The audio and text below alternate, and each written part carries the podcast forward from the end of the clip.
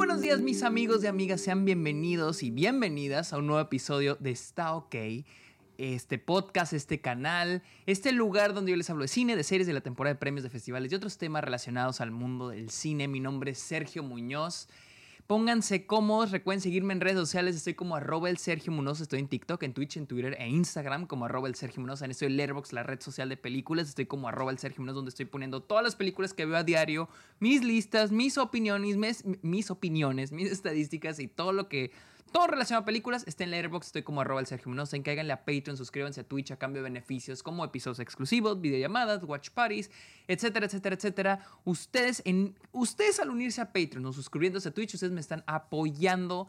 Eh, el dinero con el que ustedes me apoyen lo uso para mis proyectos, lo uso para mis viajes. Este, en septiembre voy a ir a cubrir Toronto, el Festival de Cine de Toronto TIFF 2023, donde voy a estar viendo un chingo de películas. Así que caigan a Patreon, suscríbanse a Twitch para más contenido extra. Está ok.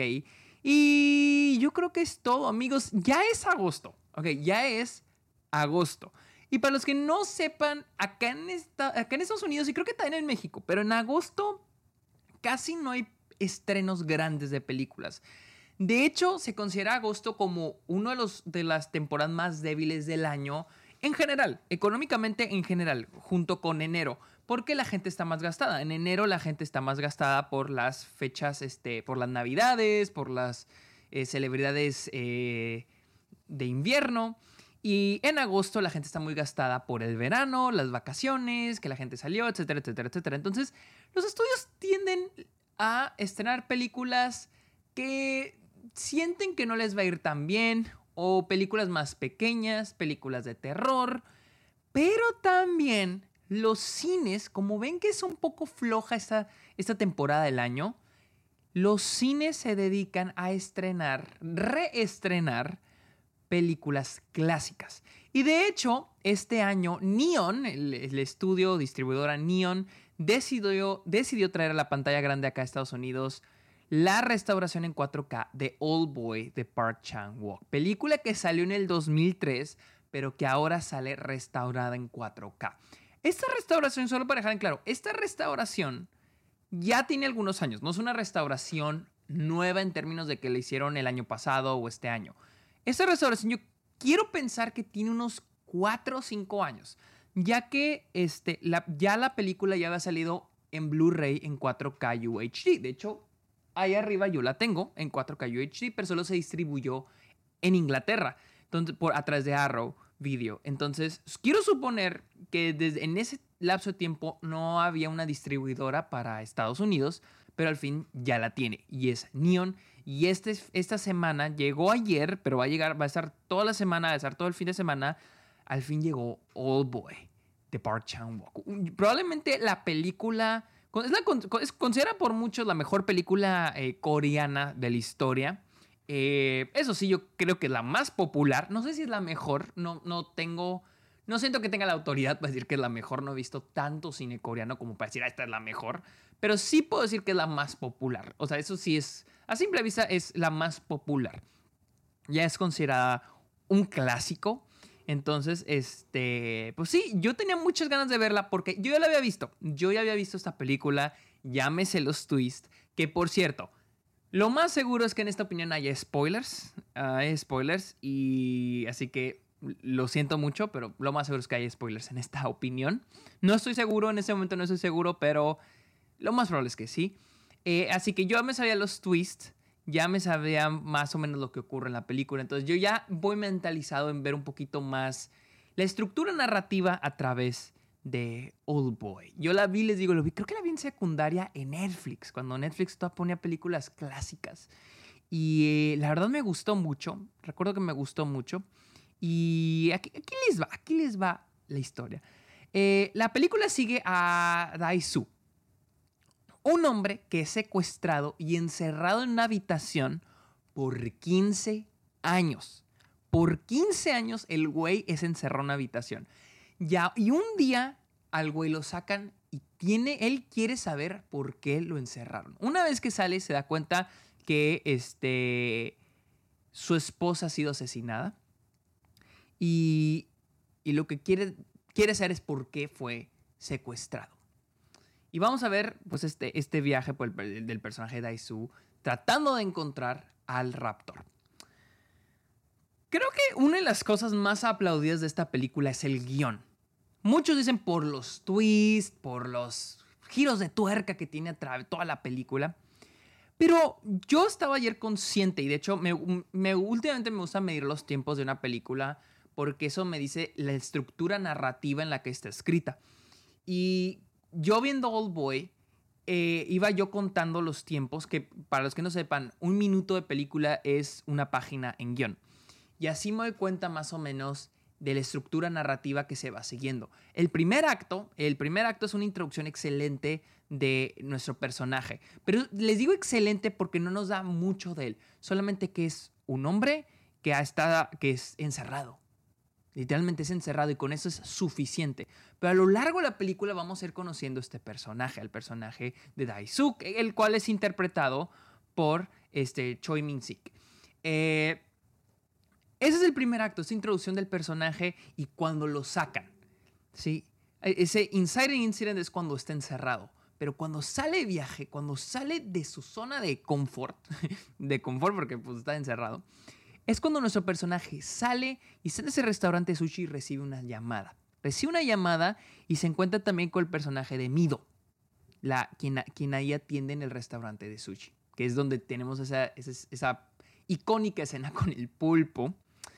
Y ese es nuestro primer, nuestro primer acto de la película y se me hace muy interesante cómo el personaje es introducido de una manera tan sutil sin darnos mucho sobre él. Y es que el segundo acto de la película es la búsqueda de Daisu, de, de la búsqueda del raptor. Y tenemos esa icónica escena en el pasillo, esa pelea. Primero, bueno, primero tenemos el personaje tratando de encontrar el restaurante de los, no, no sé cómo se le llaman ese, ese alimento que es este, de Corea, pero a través de probar, dice, he probado este alimento por 15 años si lo vuelvo a probar, lo voy a identificar, voy a saber de dónde es. Y lo identifica, encuentra el lugar, va al pasillo y sabe quién es, y llega a saber quiénes fueron sus raptores, bueno, dónde estuvo, y tenemos esa escena en el pasillo. Y ese segundo acto es más sobre encontrar al raptor.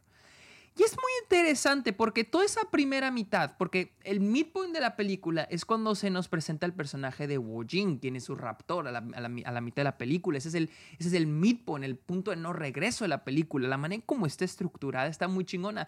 Y se me hace muy chido porque es, lo que hace famosa esta película son los giros de tuerca. Pero hasta la mitad de la película no ha habido ningún, ningún giro de tuerca. Es toda una introducción, una construir a nuestro personaje y su mundo y su raptor. Toda esa primera mitad es que eh, es quiero encontrar a mi raptor, quiero encontrar al güey que hizo esto. Y la segunda mitad, Park Chan-wook convierte, transforma la pregunta de no, no la pregunta, pero el querer del personaje. Transforma la- el querer del personaje de quiero, quiero encontrar a mi raptor, lo transforma a quiero saber por qué lo hizo. Y es cuando ya tenemos este, ese, tercer acto. Eh, ustedes saben que yo manejo cuatro actos. Yo manejo cuatro actos. Para mí, a partir de la segunda mitad, a, a partir del inicio de la segunda mitad, es el, inicia el tercer acto. Y en ese tercer acto es cuando nuestro personaje se pone a investigar y tenemos toda esa escena de la, de la preparatoria, eh, toda esa secuencia, ¿no? Esa, secuencia de la preparatoria y se nos revela la verdad y un poquito de la causa detrás de Wu Jing. Y es el primer giro de tuerca que presenta la película, las razones detrás del antagonista de la película. Y, y- el último acto de película, pues es, es- es- toda esa secuencia en el penthouse, donde se nos revela finalmente, donde se nos revela finalmente la verdadera pregunta. Y Won Jing lo presenta de una manera chingona. Bueno, Park Chan-wook lo presenta de una manera chingona. Lo presenta diciendo, es que tú todo ese tiempo te preguntaste preguntaste la, la, te hiciste la pregunta equivocada, estabas buscando la respuesta correcta a la pregunta equivocada, que era, ¿por qué este güey me raptó?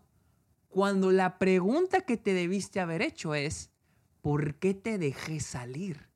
Güey, ese es el twist. Y es cuando se revela que todo este tiempo, eh, el, el- al romance que tuvo con Mido, no fue un- con una extraña, fue con su propia hija. Él estuvo, ambos estuvieron hipnotizados y Won Jing hizo que Daisu y Mido eh, cogieran y tuvieran este amorío. ¿no? Este, este, esta aventura. Y es cuando Daisu se da cuenta que la venganza de Won Jing no era el tenerlo encerrado, sino hacer lo que se cogiera a su propia hija. Ya que pues el Daisu se da cuenta, recuerda que Won Jing se cogía a su hermana y él lo reveló. Entonces, era una venganza hacia el ser un chismoso. Tan simple. Y me encanta eso. Porque ¿cuántos de nosotros no hemos sido tan chismosos, güey? ¿Cuántos de nosotros no hemos sido chismosos? Y eso es tan simple. Abrió la boca. El güey abrió la boca y es lo que se nos revela en este tercer acto, que es la, razón por la que Won Jing se está vengando. Nos preguntan, la ahí se nos presenta la razón, que es, este güey se cogió a su hermana y nuestro protagonista los descubrió y regó el rumor por todos lados, por lo que la hermana de Jing se suicidó. Pero el último acto, ahí es donde se nos presenta, les digo, en el tercer acto es donde se nos presenta el primer giro de tuerca, pero en el último acto es donde se nos revela, y es, y es que la razón por la que funciona tan bien este último plot twist es porque es algo que estuvo en nuestra cara, en nuestros ojos, nosotros lo vimos, güey. Fuimos engañados, fuimos engañados como y nuestro protagonista fue engañado. Y es algo magistral en términos de escritura de guion, porque, y esta es mi queja cuando hay muchas películas con muchos twists, ¿no? A mí no me suele gustar cuando una película, se me hace tramposo cuando una película te revela algo. Tú sigues a un protagonista y después te revelan algo que el protagonista siempre supo, pero tú no. O algo que pasó antes y que la película no introdujo hasta cuando le convenía para sorpresa twist. Se me hace barato. Y aquí en Always se me hace un, casi como un truco de magia. Se me hace tan chingón porque es algo que pasó enfrente a tus ojos. El verdadero twist no está en el flashback, no está en el pasado de estos personajes. Ese es un twist, eh, les digo, no considero tanto un twist el que se acuerde que él reveló el secreto de Wu Jing. No se me hace tanto un twist, se me hace más un, una introducción más, información más que, necesitamos, la audiencia, que nos va a dar ahora sí el twist real. Y es que el final, cuando se nos revela que este güey se está cogiendo a su hija, se me hace una revelación chingoncísima porque fue algo que vimos frente a nosotros en escena. Nosotros creímos que estábamos enamorados, perdón, que estaban enamorados, que esto era un amor real. Fuimos engañados. Al, y es algo muy chingón porque siempre aplaudo cuando el sentimiento que tiene el protagonista lo tenemos nosotros como audiencia.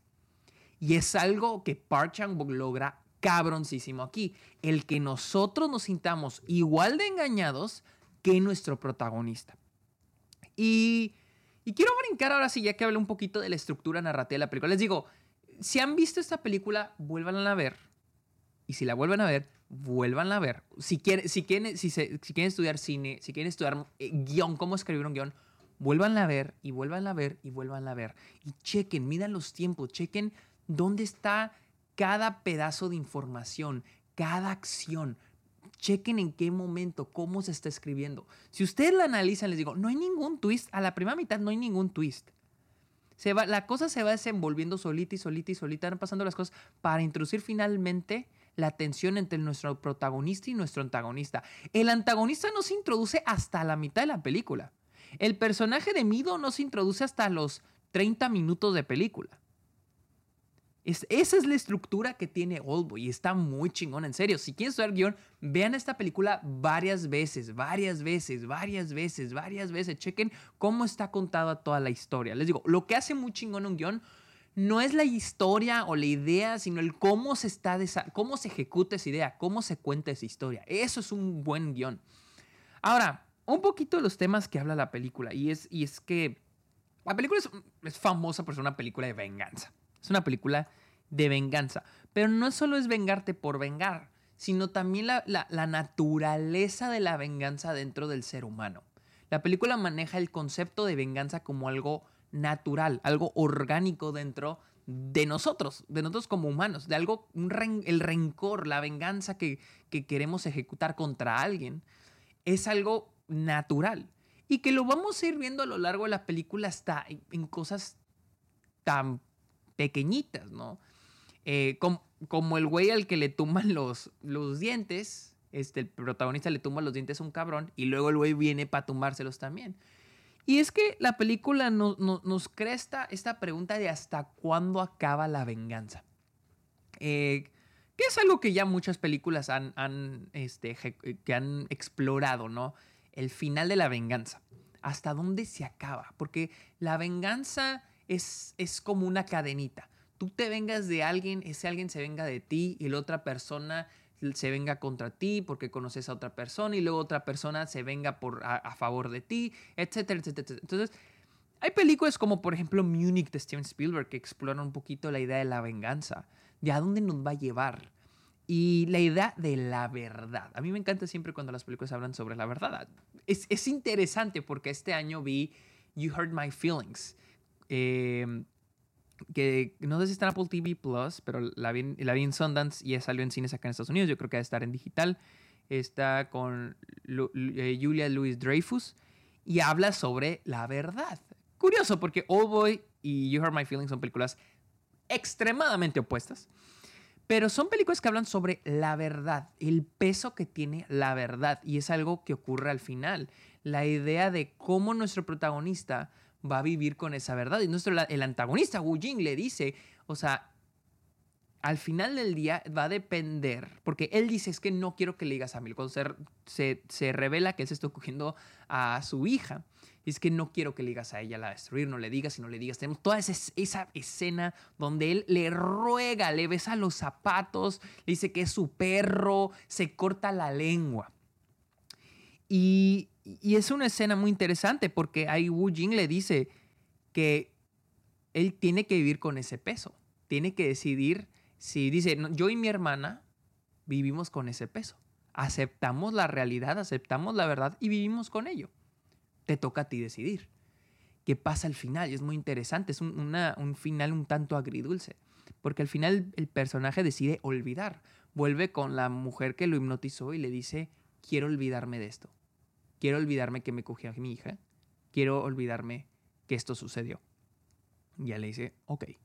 Y él se olvida de todo, es su decisión final, olvidarse de que se está cogiendo a su hija. E, ese, que, creo que fue lo que entendí, creo que fue lo que entendí, pero sí, o sea, él decide tomar esa decisión. Y es esta, pues vaya, esta pregunta filosófica de aceptar eh, la verdad, pero vivir sincero felicidad o este, ignorar la verdad, pero ser feliz. Y es lo que ocurre al final de la película. Nuestro personaje decide vivir siendo feliz. Entonces, final con la él sonriendo. El personaje decide ser feliz, pero ignorando la dura realidad. Por eso es un final agridulce. Es un final muy agridulce. Y, y, les digo, me gusta mucho esa idea de la venganza combinado con la verdad. Por eso el guion de esa película es es majestuoso. Ahora hablemos un poquito de la dirección por parte de Park Chan-wook, la cual es, es increíble, eh, que tiene esta combinación de neo-noir, pero también un poco sucio, como rough. Y es de que la suciedad, a veces uno piensa que las películas cuando se ven sucias, eh, piensan que las películas están, eh, están grabadas de manera aleatoria cuando no lo son. Toda esa escena en el pasillo es una escena que se siente rough, que se siente sucia, se siente, pero está muy bien lograda. Esa, esa e, este dolly, lo podemos llamar, toda esa lateral, está muy, muy, muy, muy bien logrado. Las escenas este, en, los, en los departamentos, la escena, eh, y, hay que aplaudir también la, el trabajo de diseño de producción, la escena final, la secuencia final en el penthouse es increíble, o sea, hay un gran trabajo de esta combinación de fotografía, este estilo de Park Chan Wook, de hacer que las cosas se sientan sucias, se sientan eh, rough, se sientan, este, no sé cómo decirlo en español, rough, uh, raw, R-A-W, que se sientan crudas, que el, estilo se siente muy crudo, pero hay una gran planeación detrás. O sea, es un neo-noir, bueno, yo siento que es un neo-noir muy crudo, que a mí me gusta mucho pues esos exteriores, esos interiores se logran este, de una manera muy chingona. Y pues las actuaciones, güey, las actuaciones de Choi. Este Choi Min Sing, eh, quien es nuestro protagonista, este Daisu, eh, y, y Jing Lee para mí son increíbles actuaciones. más la de nuestro protagonista porque vimos ese viaje por él y, esa, esa presencia que tiene el personaje eh, en la película, porque es un personaje extremadamente imperfecto. Es un personaje extremadamente imperfecto de inicio, ¿no? De inicio cuando usted eh, es detenido por la policía, es un idiota, es un, es un cretino, un, cagazón, güey. O sea, es un caguengue, güey. Pero el desarrollo que va teniendo, tiene un desarrollo cuando es atrapado y va teniendo un desarrollo a través de, esa búsqueda de venganza. Luego tiene ese desarrollo en esa, al encontrarse con la verdad. Porque al final del día la película es sobre eso, es sobre un personaje en busca de venganza, pero a través de esa búsqueda se encuentra con la verdad. Y la película es sobre eso, es sobre la verdad y la venganza. Y cómo ambas van unidas de la mano. Sin duda alguna, Old Boy es, es es increíble, una de las mejores películas de este siglo. Eh, les digo, no siento que tenga la autoridad de decir una, la, mejor película coreana porque no he visto una cantidad significante de películas coreanas como para decirlo. Pero es una película que, no sé, ya... Si siguen viendo este video es porque ya... Y no la han visto, ya se spoilearon todos, pero si no la y si no la han visto, creo que no, no hay más que decir, véanla. O sea, no, no sé si necesitan más para convencerlos en verla. Y, y si la, ya la vieron, y estudian cine, estudian guion, o les interesa hasta por gusto saber un poquito más de guion, vuelvan a ver unas dos veces más y vean cómo está estructurada la película. Piensen, ¿cuándo, cómo se nos introduce el personaje? ¿Cuándo se nos introduce el primer twist? ¿Cuándo se nos introduce cierto personaje? ¿Cuándo, se, cuándo pasan ciertas cosas? Y en serio, esta película es una masterclass en cómo escribir un guion. Pero bueno, amigos, esta fue mi opinión de All Boy, la cual está ya en cines en Estados Unidos. La restauración en 4K, la restauración está excelente, el sonido es increíble. La, en serio, véanla. Eh, recuerden seguirme en redes sociales. No sé, debe de haber, si está en México, debe estar en alguna plataforma de streaming de seguro, pero no sé en cuál. Vayan a buscarla. Eh, y sí, recuerden seguirme en redes sociales como arroba el Sergio Munoz. Ahí estoy en Letterboxd, la red social de películas, como arroba el Sergio Munoz. Caigan a Patreon, caigan a Twitch. Y yo creo que es todo. Amigos, muchísimas gracias por escuchar este episodio. Que tengan muy bonito día. Bye.